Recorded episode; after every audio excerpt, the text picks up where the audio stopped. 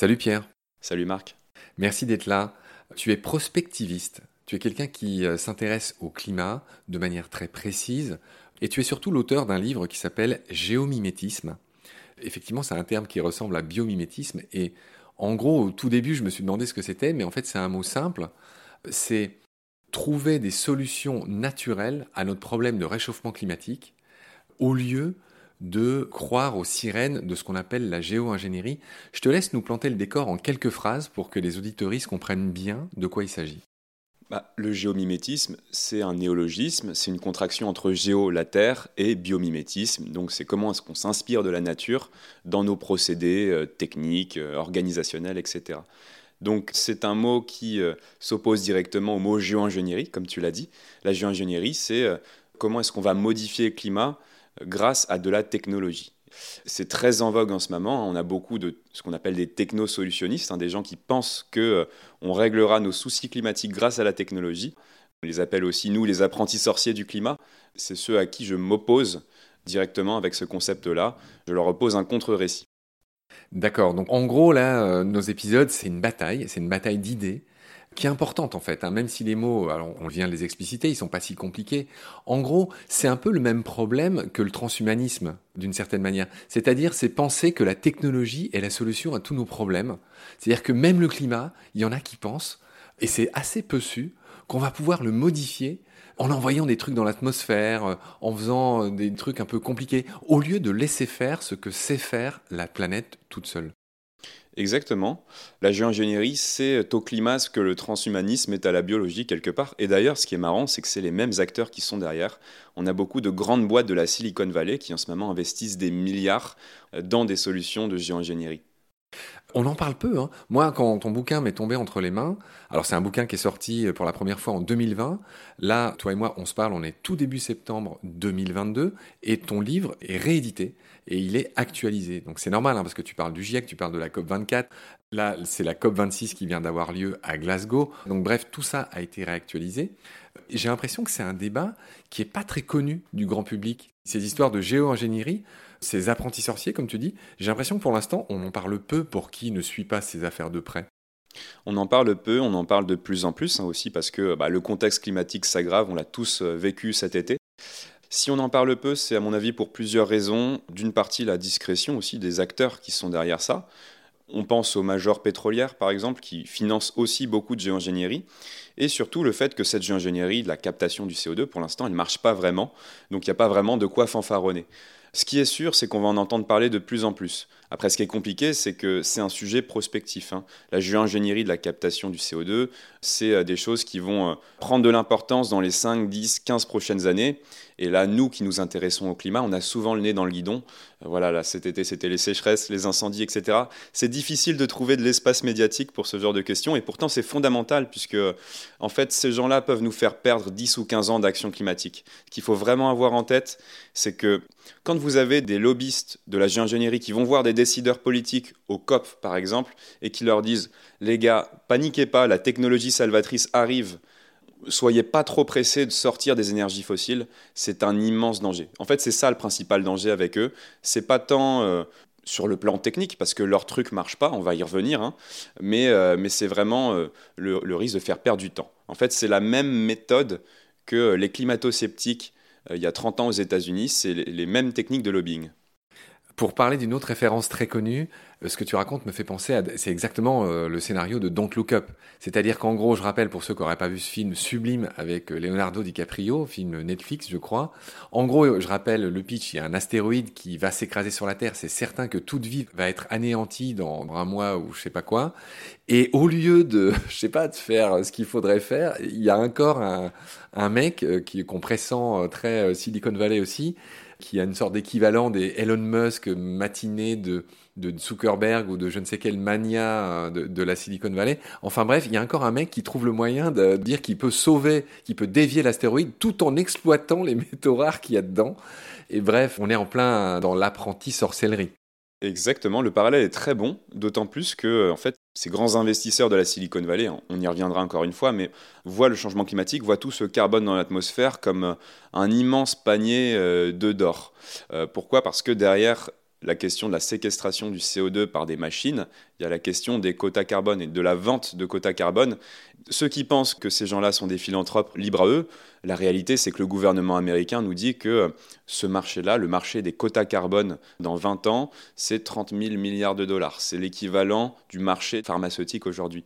Donc c'est pour se positionner sur ce futur marché colossal que ces acteurs-là investissent autant.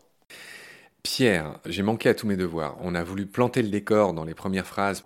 On est parti très vite et, c'était nécessaire parce que c'est vrai que géomimétisme et géo-ingénierie sont pas des termes que manipule le, on va dire le grand public, mais moi facilement. Donc ça c'est fait, on comprend les enjeux maintenant. On va avoir euh, quatre beaux épisodes pour développer tout ça. Je voudrais quand même te présenter euh, brièvement. Tu as 28 ans. Tu es né à Caen et tout à l'heure, quand on préparait l'émission, tu m'as dit, je suis né dans une famille tech. En deux mots, euh, dis-moi pourquoi tu as dit ça. C'est quoi une famille tech je, suis issu d'une famille d'ingénieurs. Alors mon père ingénieur euh, électronique, ma maman était plutôt dans les enjeux agro euh, et organisationnels à la suite. Beaucoup d'ingénieurs qui finalement font pas du tout de la tech, mais font plutôt du management, etc. Voilà, donc j'ai baigné un peu dans un milieu qui est très effectivement orienté euh, technique. Et ta sœur, elle est dans, dans l'éco-conception Exactement, elle a fait une école d'agronomie et maintenant elle, elle, accompagne des entreprises sur euh, tous les procédés d'éco-conception des produits. D'accord, on lui fait un clin d'œil, comment elle s'appelle? Louise. Louise, salut Louise, et, bravo pour ce que tu fais. Toi-même, Pierre, tu as fait un double cursus, alors là encore tu m'as fait sourire, à, base de sciences molles et dures. En deux mots, ton parcours, c'est quoi? Donc moi j'ai fait Sciences Po Grenoble et j'ai fait un master qui était un peu particulier à l'époque, enfin un peu original. Euh, le master technique sciences et décision, un double cursus avec l'école polytechnique de Grenoble, justement sur les enjeux de transition, mais avec effectivement des éléments un peu plus scientifiques, euh, de sciences dures, euh, donc une initiation à la biologie, aux énergies, etc. Et beaucoup aussi de sociologie, sociologie de l'organisation, des énergies, etc. plutôt les sciences molles, les sciences sociales. Et cette alliance des deux, à mon avis, est essentielle si on veut évidemment penser la transition. Je t'ai présenté comme un prospectiviste, c'est ce que tu as fait après tes études. Tu as passé un peu de temps à l'Observatoire Défense Climat, qui était hébergé par l'IRIS. Enfin, tout ça est un peu complexe, mais en gros, tu as bossé pour l'armée pour faire de la prospective sur le climat. Exactement. Alors, l'Observatoire Défense et Climat, c'est l'initiative du ministère des Armées pendant la COP 21 qui avait lieu à Paris. Donc, il fallait que tous les ministères annoncent des choses et se mettent à la page. Et donc, nous, notre rôle, c'était effectivement de faire des scénarios à 10-15 ans sur l'accroissement des risques liés au changement climatique.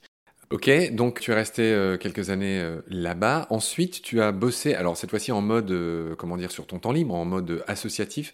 En gros, tu avais tenu la rubrique écologie d'un média qui s'appelle Le Vent se lève.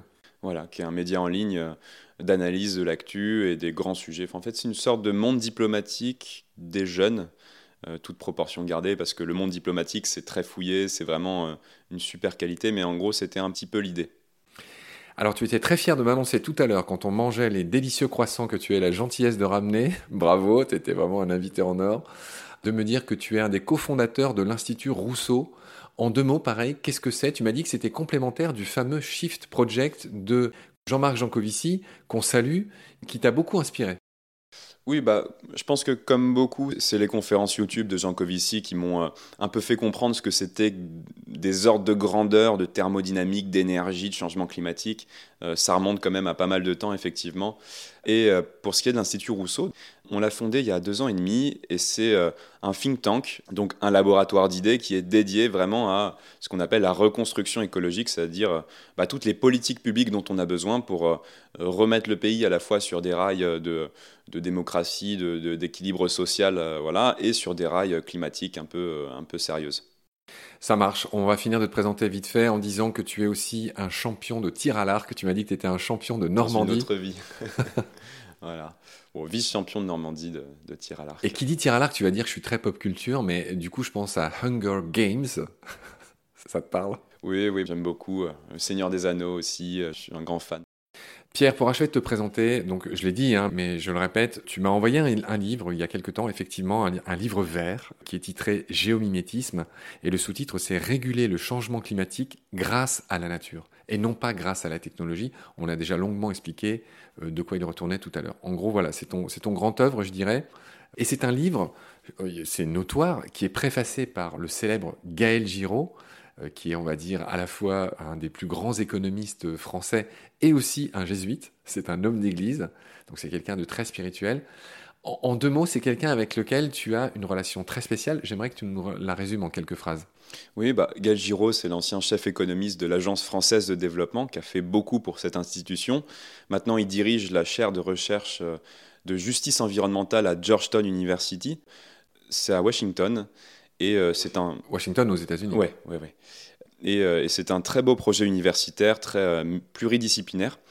Et par ailleurs, c'est le président d'honneur, effectivement, de l'Institut Rousseau, plein d'autres choses, hein, directeur de recherche au CNRS, etc., etc., auteur, philosophe, théologien aussi, puisqu'il a une, thèse de, de, théologie. On le connaît beaucoup grâce à ses passages sur nos amis de Thinkerview. Absolument. Il y est allé deux fois. La dernière fois, c'était quand? C'était il y a. Oh, c'était il y a un an, un an et demi, je pense. En, 2020, hein, 2021. Ouais. d'accord. Donc on, renvoie vers cette conf. Euh, et tu, et tu m'as dit que tu l'admirais beaucoup. Il avait un talent pour vulgariser. Enfin, c'est quelqu'un de brillantissime qui est voilà, qui a un talent pour euh, expliquer, pour parler notamment du climat. Oui, oui. Quand on analyse un peu pourquoi est-ce que euh, pédagogiquement ça fonctionne aussi bien avec Galgiro, je pense qu'il y a ce côté homme d'église qui lui apporte beaucoup, et notamment dans l'art de la métaphore. Hein. Un prêtre, c'est quelqu'un qui maîtrise les textes sacrés, donc euh, qui, sont, enfin, la Bible, c'est un ensemble de métaphores. Et les métaphores, c'est très important pour le cerveau, puisque le, cerveau, il est majoritairement déterminé par votre inconscient. La, plupart de votre, enfin, la majorité de votre puissance cérébrale, c'est l'inconscient. Et euh, l'inconscient, donc qui prend 99,97% euh, de vos décisions chaque jour, son langage à lui, c'est le langage analogique, c'est les images. Alors que votre cerveau conscient, son langage à lui, c'est le langage logique, c'est euh, les phrases, la rationalité, les chiffres, machin. Donc, quand vous utilisez des métaphores, vous suscitez des images dans la tête de quelqu'un.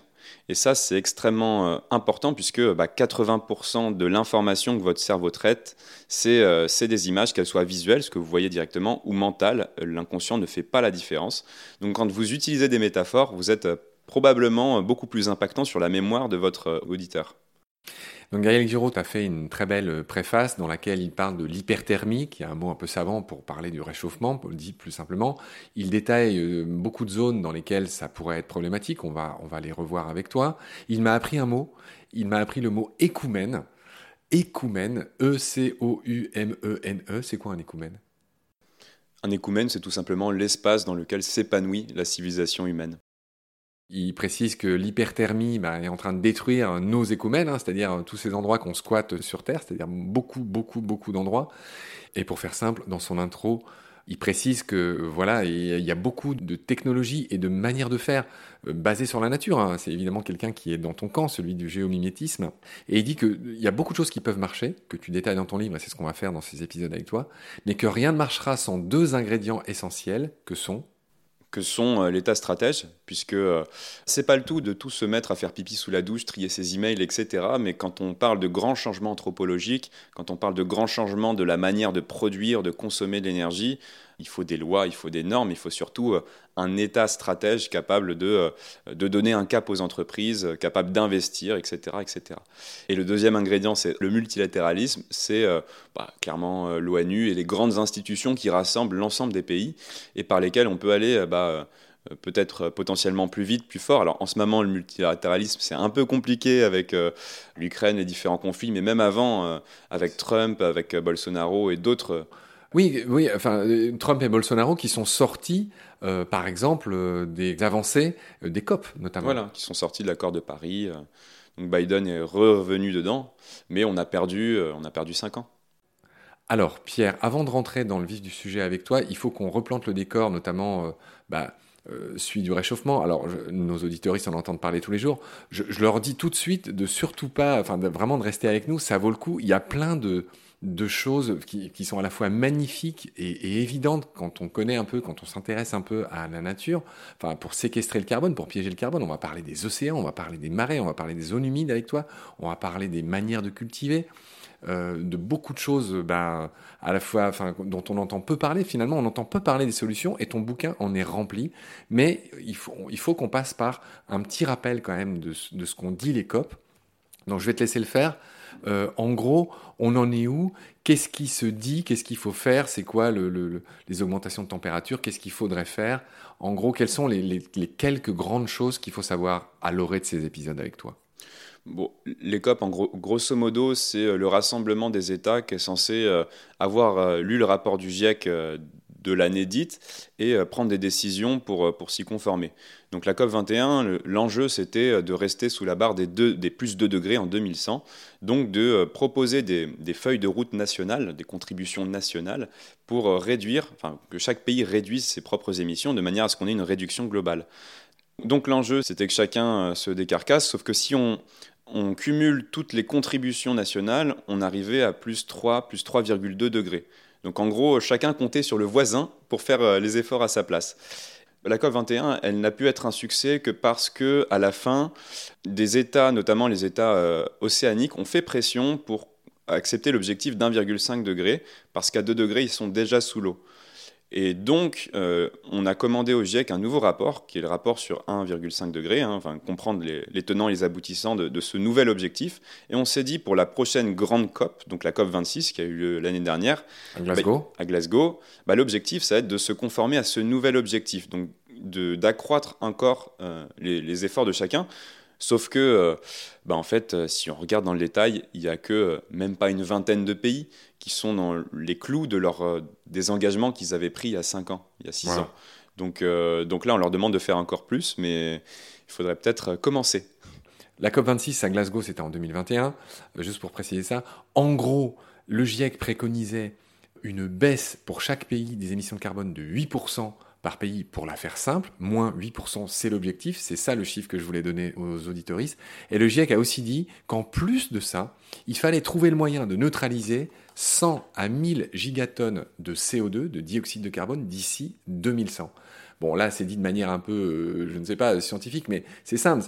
Enfin, J'aimerais que tu nous expliques, parce que euh, si on fait pas ça, si on si on repique pas un peu de ce CO2 qui est en excès dans notre atmosphère, si on compte que sur la réduction ça suffira pas, parce que si on arrête toutes les émissions de carbone là, maintenant, tout de suite, il y aura quand même une espèce d'inertie qui fait qu'on se prend 1,3 degré euh, en 2100. Hein.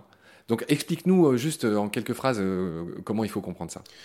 Le dioxyde de carbone, il a une demi-vie dans l'atmosphère de 100 ans. C'est-à-dire que quand vous l'émettez, au bout de 100 ans, il y a la moitié qui a disparu. Mais il faut 10 000 ans pour que la totalité disparaisse. Donc c'est une courbe de décroissance dite géométrique. Là-dessus, effectivement, si on s'arrête aujourd'hui, on a plus 1,3 degré. Évidemment, on ne s'arrêtera pas aujourd'hui, donc il va y avoir de l'inertie. Donc il faut absolument qu'on absorbe une partie du gaz qu'on émet et euh, qu'on en absorbe plus après 2050 presque que ce qu'on émet pour atteindre ce point d'équilibre. Donc le GIEC nous dit que d'ici 2100, il faut euh, capturer l'équivalent de peut-être 10 ou 15 ans de nos émissions annuelles, euh, ce qui est colossal. Et donc 96% des scénarios du GIEC mentionnent euh, ce qu'on appelle euh, ces émissions négatives, hein, ce carbone dioxide removal, pour atteindre cet objectif. Le fameux CDR, voilà. qui consiste à pomper si j'ose dire, le CO2 en excès dans l'atmosphère par différents moyens. Et c'est là qu'on retombe sur nos, sur nos pattes, sur nos pieds de ton bouquin, Géomimétisme, qui envisage les différentes manières de faire ça, de retirer, de séquestrer, il y a beaucoup de mots pour dire ça, ce CO2 en excès, et clairement, il y a deux écoles, il y a deux euh, façons de faire qui s'opposent, et c'est tout l'enjeu de ton livre. Tu expliques qu'il y en a beaucoup qui veulent faire ça de manière, encore une fois, basée sur la technologie. C'est compliqué, et tu démontres dans ton livre bah, que ça marche pas, ça va nous retarder, etc. Et il y a un truc tout bête qui consiste à laisser faire la nature, mais à l'aider juste à ne pas l'empêcher à faire ce qu'elle fait très bien toute seule. C'est juste d'utiliser ce qui existe déjà dans le vivant, dans la nature, les zones humides, les océans. Enfin, mais pour ça, encore faut-il ne pas les détruire. En gros, la bataille, elle est là. Pierre, pour achever de nous faire une idée bien complète de la situation, si on repart de avant la fameuse révolution industrielle, il y a, il y a plus d'un siècle, comment tu pourrais nous brosser une sorte de portrait en accéléré de ce qui s'est passé? Avant la révolution industrielle, on était à 280 parties par million de CO2 dans l'atmosphère. Maintenant, on est à 420. Sauf que quand on se penche un peu sur, sur ce chiffre-là, bah, en fait, on devrait être à beaucoup plus que 420 compte tenu de tout ce qu'on a émis. Mais qu'est-ce qui s'est passé? Il s'est passé que les végétaux et les océans ont absorbé la moitié de toutes nos émissions depuis. Donc ça pose euh, une réflexion qui est que bah, c'est intéressant. Alors c'est intéressant. C'est intéressant. Du côté des végétaux, on a des végétaux qui sont en, sur, euh, surabsorption de CO2, qui sont au-delà de leur rythme de croisière, parce que le CO2, c'est un fertilisant pour, les végétaux. Donc euh, ça induit l'idée qu'on peut faire davantage encore. c'est intéressant aussi du côté des océans, sauf que ça les acidifie. Donc ça crée tout un tas de, problèmes, on, y reviendra. Tout ça pour dire qu'on a une grande marge de manœuvre qui sont, euh, bah, l'occupation des sols. Euh, et, les puits naturels de carbone, il faut savoir que euh, chaque année, 70% des émissions, c'est le fait qu'on brûle du pétrole, du gaz, du charbon, et 30%, c'est ce qu'on appelle l'accaparement des sols, enfin le changement d'affectation des sols. Donc c'est comment est-ce qu'on va détruire de la nature avec euh, de l'urbanisation, avec euh, de l'agriculture, etc., etc. Mais du coup, ça nous donne un premier ordre de grandeur qui est intéressant euh, par rapport au géomimétisme. C'est-à-dire qu'on a, on a 30% d'émissions sur lesquelles on, enfin, qu'on peut annuler d'un coup si on, revenait sur cette logique d'affectation des sols, si on, si on occupait les sols autrement, si on débétonisait, si on, si on pratiquait une agriculture différente. et bien sûr, il ne faut pas oublier que le levier principal, ça reste ces 70% d'émissions fossiles. Pierre, pour finir de planter le décor, J'aimerais qu'on parle un peu de géopolitique climatique, hein, parce que là, tout ce qu'on dit, toutes les solutions que tu envisages dans ce livre, et que beaucoup d'autres gens d'ailleurs envisagent, hein, euh, Jean Covici et compagnie, enfin bref, tout le monde en fait, hein, même nous, euh, chacun à son échelle, doit y penser. Euh. et encore une fois, toi, tu nous apportes des solutions, c'est pas juste culpabilisant ce que tu racontes. Mais j'aimerais que tu nous dises un mot sur les problèmes géopolitiques qui menacent, déjà que là, avec l'Ukraine et tout ça, on n'est pas hyper rassuré.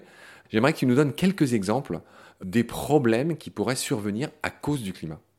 Derrière l'Ukraine, il y a la question du blé, parce que l'Ukraine est un, exportateur majeur de blé dans le monde.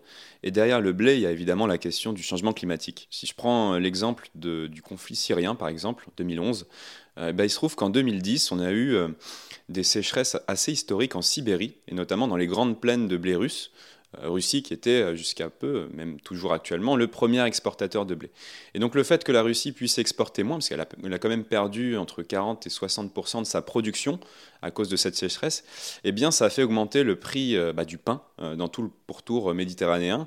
Et on, on dit que ça a participé à déclencher les printemps arabes. Couplé à ça, le fait qu'en Syrie, on a des problèmes d'irrigation, notamment dans le nord euh, du pays, puisque euh, Hafez el-Assad, le père de Bachar, avait fait déforester cette zone, hein, qui était une zone kurde, aussi pour empêcher les guerrieros de se planquer, mais en déforestant autant, il a tari les sources. Or, c'est vraiment cet endroit-là est le grenier à blé de la Syrie. Donc les premières manifestations en Syrie qui ont été réprimées par le régime, c'était des manifestations pour l'eau. Donc euh, on, voit que, tout est lié. Moi j'ai aussi beaucoup travaillé sur le Sahel, hein, qui est une zone qui intéresse particulièrement le ministère des Armées. Euh, si on prend l'exemple du Mali, euh, qui, est, un exemple typique, on a, en fait traditionnellement on a des grandes migrations d'éleveurs. qui, chaque année vont, faire, opérer une transhumance de leurs troupeaux pour les amener bah, près du golfe de Guinée, là où il y a plus d'humidité, là, là où l'herbe est plus verte. Euh, normalement, ça se combine bien parce que les troupeaux donc, qui partent du, Sahel, hein, du nord du pays, du nord aride, euh, pendant la saison des pluies, bah, passent sur les, euh, sur les champs cultivés par les, agriculteurs au moment où les agriculteurs ont terminé leur culture. Donc les animaux mangent la paillasse, fertilisent, les, ethnies font du troc et tout se passe bien. Mais avec le changement climatique, c'est beaucoup plus tôt dans l'année que ces troupeaux doivent migrer vers l'humidité. Donc ils arrivent sur des, sur des cultures qui n'ont pas été récoltées et ça termine euh, en tir de calache. C'est instrumentalisé par les pouvoirs politiques et, euh, malheureusement depuis peu par, par le djihadisme qui s'appuie sur le martyr du peuple Peul notamment. Les Peuls, c'est les éleveurs? Les Peuls, c'est les éleveurs. Et on, observe une réalité assez, assez, similaire autour du lac Tchad, qui a perdu 90% de son volume d'eau à cause du changement climatique et euh, qui tarit la source de revenus de pêcheurs, d'éleveurs locaux, euh, et euh, ce qui permet à des djihadistes de payer cash et d'enrôler des mercenaires pour pas cher. Tu m'avais aussi parlé quand on a préparé l'émission du détroit, de la piraterie dans le détroit de Malacca. C'est une problématique qui est plutôt liée à la surpêche, c'est-à-dire qu'on a beaucoup de pêcheurs en Asie du Sud, en Asie du, Sud-Est, qui sont ruinés par, par la prédation de, des navires-usines, etc., et qui sont contraints à la piraterie. Pierre, la dernière chose qu'on voudrait dire dans cet épisode de, contexte, de mise en perspective, en fait, pour rentrer dans, toutes nos histoires qui vont suivre, c'est que la finance n'a pas intérêt à revoir bah, sa stratégie, et j'aimerais que tu nous expliques pourquoi. Et ça, c'est une grande composante. Hein. L'argent, mm. c'est le nerf de la guerre, évidemment. Absolument. Alors, ce qu'il faut bien comprendre, c'est que euh, les banques, euh, la finance, c'est le reflet de notre histoire. C'est-à-dire que pendant des siècles, et jusqu'à il y a peu, et ça continue aujourd'hui, les banques investissent dans les énergies fossiles. Elles investissent dans des mines de charbon, dans des euh, centrales thermiques, etc. Puisque les entreprises, même les grosses, vont voir la banque pour financer leurs projets. Donc ensuite, une fois que vous avez financé ces projets-là, les banques, elles ont des, actions, elles ont ce qu'on appelle des actifs qui sont liés à ces, ces objets qu'elles ont financés. Et, du coup, c'est des actifs qui sont liés à la valeur des énergies fossiles quelque part. Puisque si la valeur des énergies fossiles euh, disparaît, parce qu'on, par exemple, on interdit le commerce du, charbon, on interdit de brûler du pétrole parce qu'on est un peu sérieux sur la transition, eh bien, bah, tous les investissements qu'elles ont faits sur ces, sur ces centrales, etc., viennent à zéro, et c'est ce qu'on appelle des, actifs échoués. Et nous, on a fait le calcul avec l'Institut Rousseau de euh, qu'est-ce que ça représentait pour, pour les banques. Et il se trouve que dans la zone euro, euh, si on prend les 11 plus grandes banques, eh bien, ça représente 95% de leurs fonds propres. C'est-à-dire que on a, euh, on a 95% du fonds propre des banques qui disparaissent si on prend des mesures drastiques euh, pour la transition énergétique notamment. Et, ce n'est que le premier scope, c'est-à-dire que ça, c'est juste les investissements qui sont liés directement aux énergies fossiles. Si on prend les investissements qui sont liés à des investissements liés aux énergies fossiles, typiquement construire une usine de voitures thermiques, c'est pas directement lié au pétrole, mais ça va consommer in fine du pétrole, et eh bien là, vous multipliez par 5, euh, 6 euh, le, nombre d'actifs fossiles, puisque si vous sortez du pétrole, euh, vous sortez aussi de la voiture thermique. Donc, nous, on a fait le calcul pour le, premier scope, mais si on prend le deuxième scope, c'est encore davantage. Donc c'est pour ça que les banques ne veulent absolument pas financer sérieusement la transition. C'est trop de risques pour, pour leur crédit. Donc on le verra avec toi, ça c'est un gros blocage. Tu dis par exemple que si on voulait vraiment euh, bah, faire quelque chose, il faudrait interdire le charbon. Euh, et ça, euh, c'est clairement pas les banques qui vont aider à le faire. elles vont même empêcher. Absolument. Très bien Pierre, on a compris tous ces mécanismes de base, on a fini cet épisode obèse concernant le contexte de ce dont on va parler, en gros ce match géomimétisme contre géo-ingénierie. Je te retrouve très vite pour justement expliquer qui sont ces gens de la géo-ingénierie et en gros ce qu'ils veulent faire, on va voir, c'est futuristique, ça fait rêver, mais Enfin, ça, fait aussi un peu peur, hein, c'est complètement irréaliste. Euh, en fait, tu vas nous démonter, tu vas nous expliquer tout ça. D'ici là, prends soin de toi, je te retrouve très vite pour la suite. Salut Pierre. Salut Marc.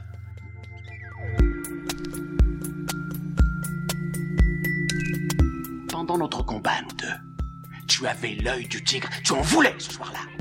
Il faut que tu retrouves ça maintenant. Et la seule façon, c'est de recommencer au commencement. Tu vois ce que je veux dire?